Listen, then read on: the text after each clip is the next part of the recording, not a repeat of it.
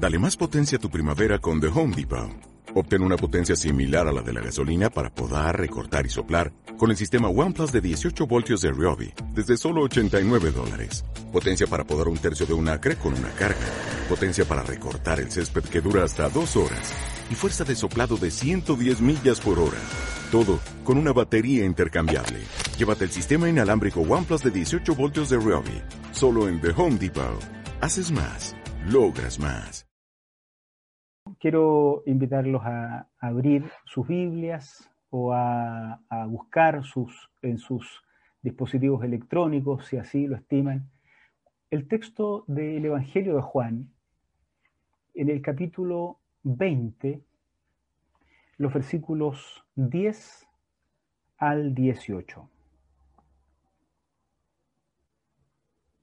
Evangelio de Juan, capítulo 20, versículos 10 al 18.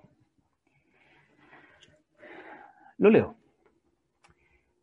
Los discípulos regresaron a su casa, pero María se quedó afuera llorando junto al sepulcro. Esta es María de Magdala, María la Magdalena. Magdala es un lugar, así es que María Magdalena es María la de Magdala.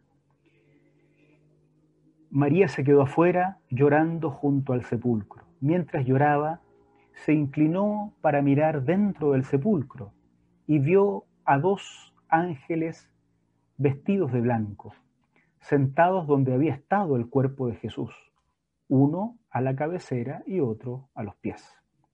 ¿Por qué lloras, mujer? le preguntaron los ángeles. Es que se han llevado a mi Señor y no sé dónde lo han puesto, le respondió. Apenas dijo esto, volvió la mirada y allí vio a Jesús de pie, aunque no sabía que era Jesús. Jesús le dijo, ¿por qué lloras, mujer? ¿A quién buscas? Ella, pensando que se trataba del que cuidaba el huerto, le dijo, Señor, si usted se lo ha llevado, dígame dónde lo ha puesto, y yo iré por él. María, le dijo Jesús. Ella se volvió y exclamó, Raboni, que en arameo significa maestro, suéltame porque todavía no he vuelto al Padre. Ve más bien a mis hermanos y diles, vuelvo a mi Padre, que es Padre de ustedes, a mi Dios que es Dios de ustedes. María Magdalena fue a darles la noticia a los discípulos. He visto al Señor, exclamaba, y les contaba lo que él le había dicho.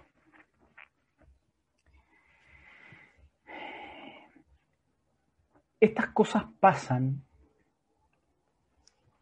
cuando Jesús menciona tu nombre. Y de eso quiero hablar en esta, en esta mañana. Cuando Jesús menciona tu nombre. De alguna manera, todos los seres humanos buscan a Dios de las formas más diversas. Y en esta búsqueda, todos experimentamos eh, situaciones muy diferentes en algún sentido, pero en otros sentidos, situaciones muy similares, muy similares. Eh, de alguna manera también en Jesucristo, en esto de la fe en Cristo, también todos tenemos experiencias diferentes. Eh, algunas personas han tenido un encuentro con Cristo de una forma muy eh, de, emociones muy fuertes exteriorizadas y otros de una racionalización interna muy profunda. En todos los casos se han encontrado con Cristo, sin embargo las experiencias han sido diferentes. Pero en algún sentido, la experiencia de María Magdalena representa eh, ese elemento común que todo aquel que busca a Dios tiene. Y de eso quisiera mencionar eh, algunos elementos que aparecen acá en nuestro texto leído para hoy. Normalmente en esta búsqueda de Dios que se hace por parte del ser humano y de todos nosotros, por supuesto, también, por lo tanto, se da una incomprensión de aquellos que son mensajeros de Dios. Fíjense lo que pasa con María Magdalena. Dice que, versículos 12 y 13, vio a dos ángeles vestidos de blanco, sentado donde había estado el cuerpo de Jesús, uno a la cabecera, otro a los pies. Ellos le preguntan, ¿por qué lloras, mujer? Pareciera ser que María Magdalena no es consciente que está hablando con ángeles. Le hace a ellos la pregunta que después le va a hacer a Jesús también creyendo que es el que cuida el huerto. Oye, ¿dónde se lo llevaron? Seguramente lo, sacaron de acá, eh, la tumba no era propia, lo sacaron de acá y lo llevaron a otro lado. ¿Dónde puedo ir a llorarlo? La palabra ángel significa, entre otras traducciones que tiene, mensajero. Estos son mensajeros de Dios. Están ahí con un mensaje seguramente. Pero para María Magdalena no es posible en el momento reconocerlos como mensajeros de Dios. No recoge un mensaje de parte de ellos. Pero está buscando a Dios está buscando al Señor, está buscando a Jesús, pero en esta búsqueda el mensajero de suyo no es suficiente. A nosotros también nos pasa. ¿Cuántas veces en este deseo de encontrarnos con Dios hemos tenido un encuentro con personas que nos hablan de Dios? Muchos, de muchas formas. En una calle, en una plaza, gritando, predicando, en un templo, en un programa de evangelización. Las iglesias suelen invertir muchísimo dinero en grandes proyectos de evangelización en el país propio, pero también en ultramar. Y muchas personas se encuentran con los mensajeros de, de Dios y no captan más que simplemente lo exterior. Estos mensajeros son buenas personas, hacen el bien, colaboran por acá, colaboran por allá, pero también a nosotros nos pasa y nos ha pasado y sigue pasando en la humanidad que a veces el encuentro con el mensajero termina simplemente ahí, en el encuentro con el mensajero. Incomprensión acerca de, este, de estos personajes, de estos mediadores, digámoslo así, es una de las características que todos compartimos con María Magdalena en esta búsqueda de Dios. Pero después también se da una experiencia en María Magdalena que también es nuestra. Ya no solo la incomprensión de eh, los mensajeros, sino la incomprensión del propio Dios cuando encontramos dónde está. En el verso 14, miren ustedes, apenas dijo esto, volvió la mirada y allí vio a Jesús de pie. Lo vio, Vio a Jesús que estaba ahí de pie, pero no sabía que era Él. ¿Cómo puede alguien estar tan cerca de Jesús y no saber que es Él? Aunque parezca tan extraño, esto es muy común en la Biblia. ¿Recuerdan en otro evangelio el relato de los caminantes a Emaús? Caminan con Jesús un largo trecho, nunca saben que es el Señor el que está ahí se acuerdan de los propios discípulos en el barco. ¿ah? Jesús se va acercando y ellos piensan que es un fantasma. No, no. es muy fácil, parece, estar al lado de Jesús y no saber que es Él el que está ahí. ¿Cuántas veces eh, la experiencia de la Magdalena es la misma nuestra? Alguien podría decir, bueno, vio a Jesús, pero no sabía que era Él. ¿Por qué lloras, mujer? Le dice Jesús las mismas palabras de los ángeles. ¿A quién buscas? Ella, que pensaba que era el que cuidaba el huerto, Señor, si usted se lo ha llevado, dígame dónde lo ha puesto, yo voy por él. Ella quiere buscar, quiere encontrar a su Raboní, a su maestro. pero no comprende a los mediadores y no reconoce la presencia del propio Jesús cuando éste aparece. Hasta que se produce una acción de Dios singular. Jesús la llama por su nombre. Nada había resultado. Nada. No resultan los mediadores, no resulta la sola presencia, pero esta acción, esta iniciativa de Jesús lo cambia todo. Verso 16. María. María. Le dijo Jesús. Esto es muy interesante porque en el Evangelio de Juan frecuentemente, son muy frecuentes los personajes sin nombre. El discípulo al cual amaba Jesús, que se oculta su nombre. La madre de Jesús no tiene nombre en el cuarto evangelio, se le llama mujer permanentemente. Pero llegado este momento, a la Magdalena Jesús le dice, María.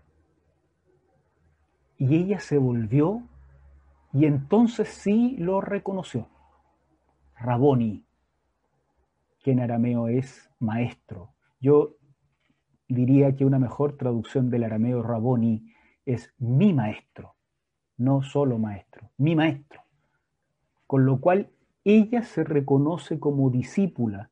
Él no es un maestro, es su maestro. Pero esto es posible cuando él la llama por su nombre. Esto también es parte de nuestra experiencia.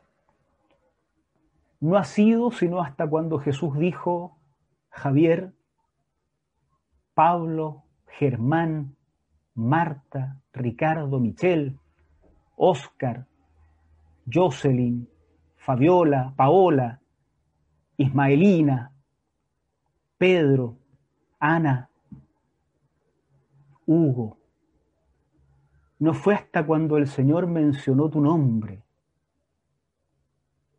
en un rincón, en un rincón de la existencia humana. ¿Cuántas veces nos habríamos encontrado con Jesús? ¿Cuántas veces en un lindo templo estuvo Jesús? ¿Estuvieron sus mensajeros? ¿Cuántas veces estuvo Él al lado nuestro? ¿Cuántas veces está Jesús al lado de nuestras propias familias? Y no es hasta que Él dice tu nombre que nos damos vuelta. Y entonces somos capaces de decir, mi maestro. No el maestro de la humanidad, no el maestro, seguramente será maestro de muchos otros, pero cuando nos menciona por nombre es mi maestro. Cuando Jesús nos llama por nombre, entonces se produce el encuentro salvador que la resurrección posibilita. Jesús ha resucitado para todos, pero muchos no han oído su llamado personal. Muchos.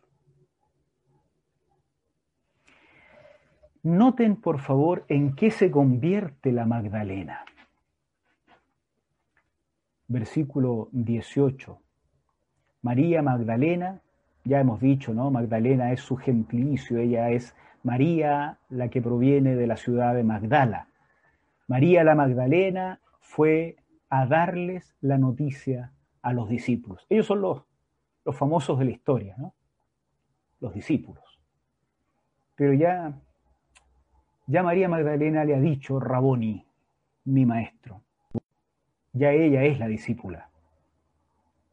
Ya ella es la discípula. La primera que lo ve resucitado.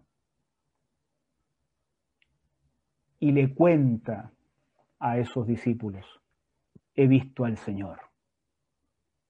La, palabra griega eh, que se usa ahí para que, que, esta versión de la Biblia eh, este, traduce como darles la noticia, eh, o, eh, la palabra es les anuncia. Fíjense que la palabra esta, les anuncia, tiene toda la nobleza de la predicación formal del Evangelio. ¿Se acuerdan la cantidad de textos donde se habla de anunciar la buena nueva, anunciar las noticias, el anuncio de los ángeles a los pastores, el anuncio, ¿no? E, esa es la palabra que se usa acá para decir que María va y anuncia a los discípulos que he visto al Señor. De alguna manera es María, la de Magdala, que algún papa con posterioridad convirtió en una mujer de mala vida, pero no el texto bíblico, es María la de Magdala la que anuncia el Evangelio a esos discípulos. ¿En qué consiste el Evangelio? En que ella dice que ha visto al Señor. Ha visto al Señor. De ahí para adelante, todos nosotros creemos que esta mujer vio al Señor. Y sin haberlo visto nosotros, hemos aceptado el testimonio de quienes por siglos han transmitido el mensaje de la resurrección, porque esta mujer lo vio. Después se apareció a otros y otros evangelios tienen otros relatos respecto a esto.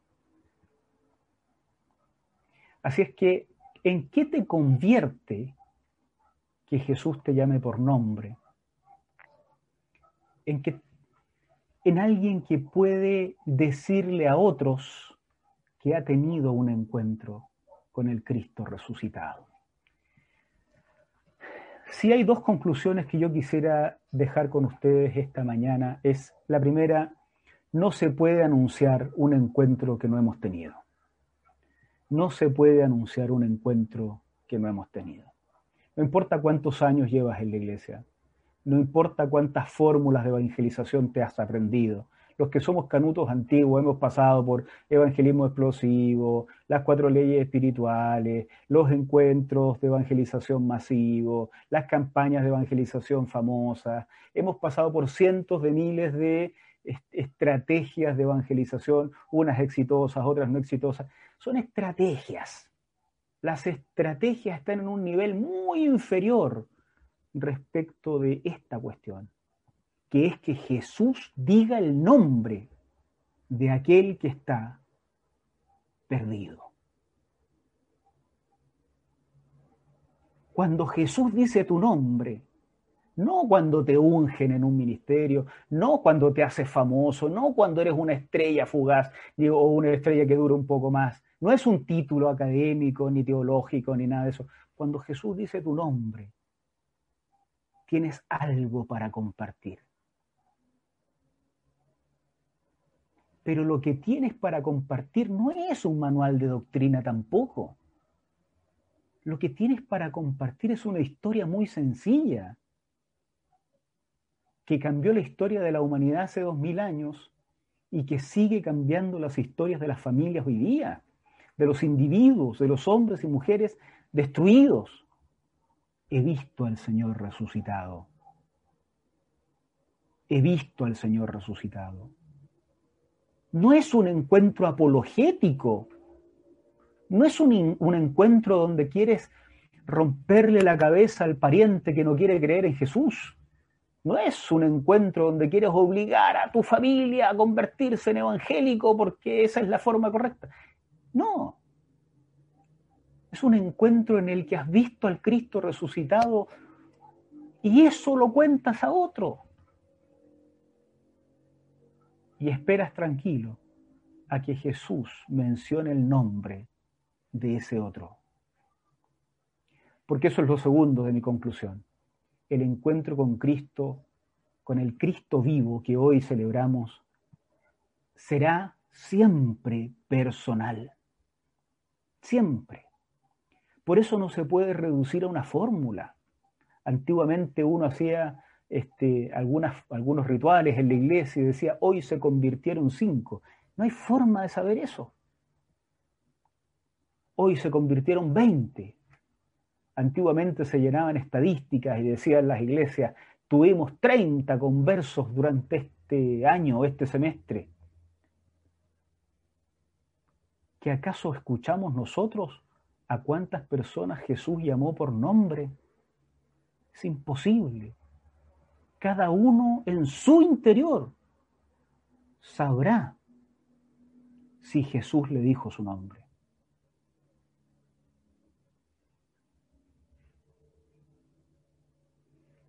Yo puedo recordar cuando Jesús dijo Javier.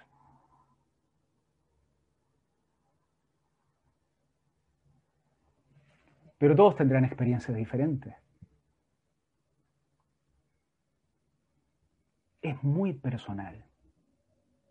Y no nos convierte a todos en una misma, en un, eh, con un molde, ¿no? No nos crea en cristianos de molde. Pero sí a todos nos convierte en esto en que se convirtió la María Magdalena, la que anuncia lo único que puede anunciar. Ella no tuvo el curso de cristianismo básico. No pasó por el conociendo la iglesia local de Providencia, que es muy bueno, pero no pasó. Ella tuvo un encuentro y le va a contar al resto lo único que sabe y lo único que importa. He visto al Señor resucitado. Ese Señor era su maestro.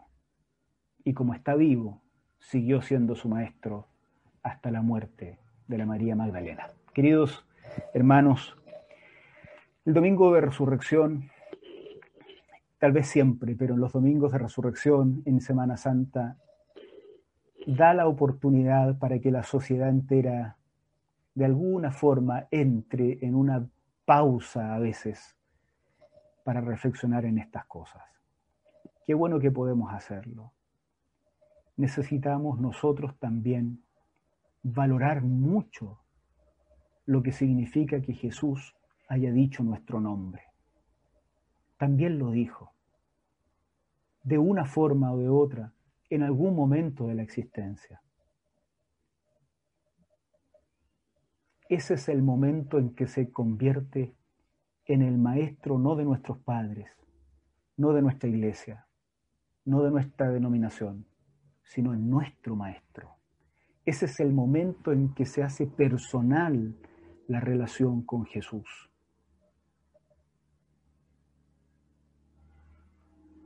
Tal vez alguno acá no ha oído su nombre de los labios de Jesús.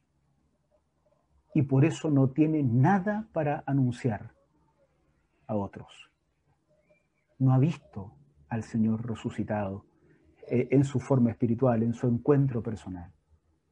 No tiene nada para decir. Puede hablar de teología, puede hablar de apologética, puede hablar de teorías religiosas, pero no conoce al Cristo resucitado. Va a pasar por estas etapas. No va a comprender a los mensajeros del Señor. Y eso está bien, no importa ha estado junto a Cristo y no lo ha reconocido. Sí, a todos nos ha pasado. Pero pudiera ser que a través de este sermón y pudiera ser que a través de otras experiencias que tenga que vivir, hoy o mañana, o las vivió ayer, esté escuchando que Jesús le dice su nombre. Respóndale, Raboni mi Maestro, respóndale, mi Señor, y conviértase en un seguidor de Jesucristo. Acto seguido, anúnciele a otros, me he encontrado con Jesús. Ese es el camino del discipulado cristiano. Esa es la gran experiencia de la resurrección y esta es la historia que el cuarto evangelio que ya ha dicho que dejó muchas cosas sin contar. Los que han leído el cuarto evangelio saben que Jesús hizo muchas otras cosas, dejó muchas cosas sin contar, cientos, pero decide contar esta.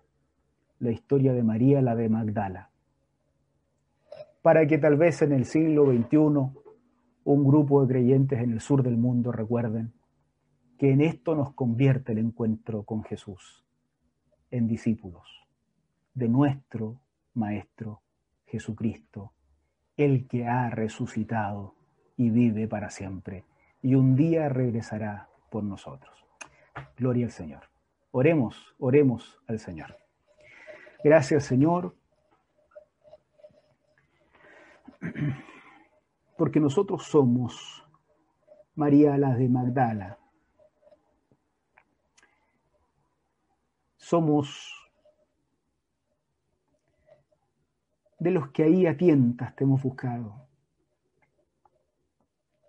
Todo ha sido inútil hasta el momento en que tú pronuncias nuestro nombre. Te hemos oído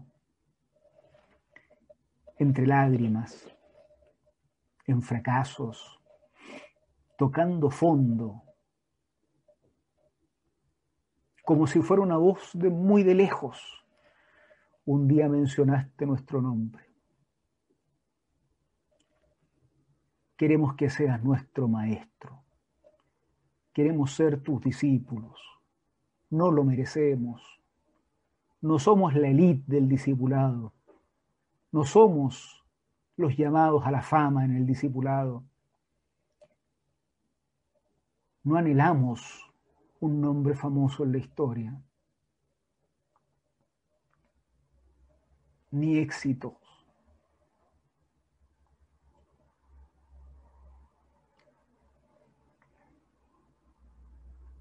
Pero queremos seguir oyendo que dices nuestro nombre como discípulos y discípulas. Nosotros seguiremos diciendo que eres nuestro maestro y te seguiremos tropezando y todo, te seguiremos. Gracias por tu resurrección, Señor. En el nombre de Cristo Jesús. Amén. Amén. Gloria al Señor, gloria al Señor.